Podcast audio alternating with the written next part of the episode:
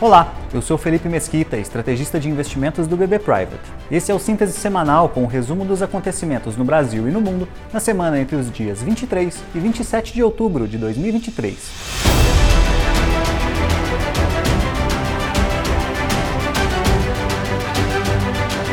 O conflito no Oriente Médio entre Israel e Palestina continuou a formar preço, impactando nos mercados internacionais.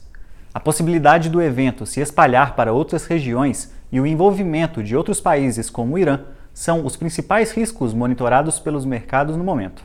O petróleo seguiu apresentando volatilidade, com a cotação variando entre 87 e 92 dólares o barril.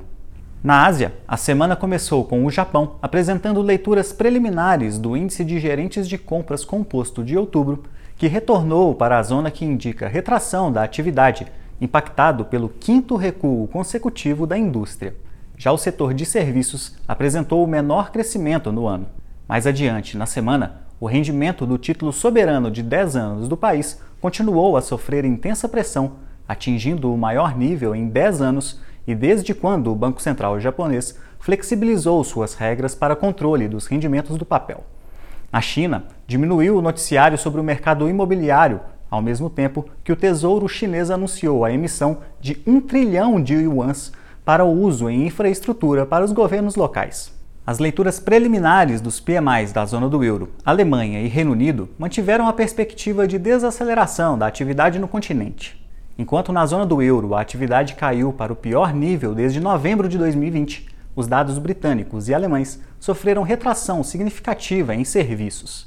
Ontem, o Banco Central Europeu se reuniu e decidiu por manter sua taxa de juros em 4,5%, quebrando a maior sequência de altas de sua história.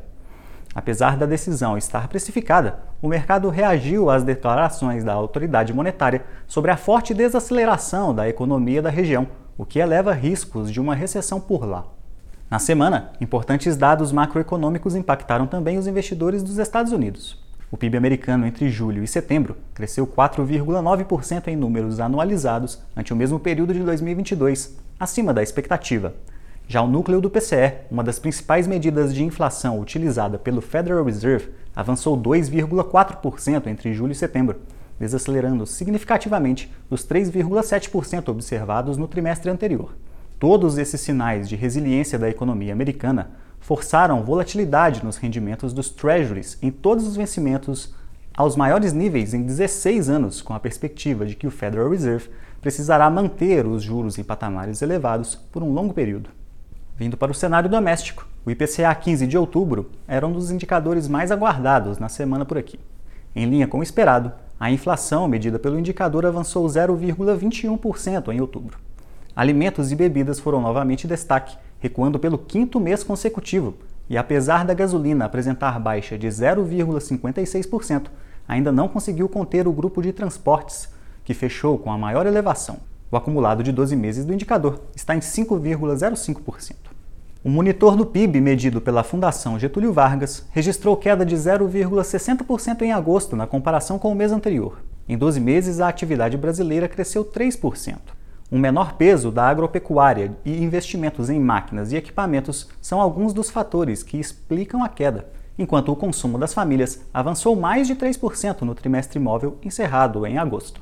O Tesouro Nacional divulgou o documento que mostra que a dívida pública federal encerrou setembro em 6,07 trilhões de reais, queda superior a 3% ante agosto.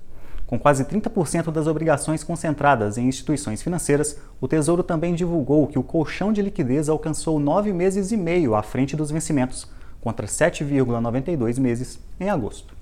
Em resumo, a semana foi marcada por manutenção das tensões geopolíticas, enquanto investidores repercutiram uma atividade resiliente nos Estados Unidos, enquanto a curva de juros do país apresentou abertura, atingindo picos acima de 5% ao ano, patamar não visto nos vencimentos de 10 anos desde 2006. Por aqui, o monitor do PIB mostrou uma desaceleração econômica em agosto, enquanto a inflação ao consumidor vem lentamente convergindo para as metas estabelecidas para 2023. Bom, pessoal, por hoje era isso. Eu aproveito ainda para informar que a partir da próxima semana contaremos com uma publicação nova chamada Private Highlights, onde nós traremos as divulgações e informações que devem movimentar os mercados ao longo dos pregões seguintes.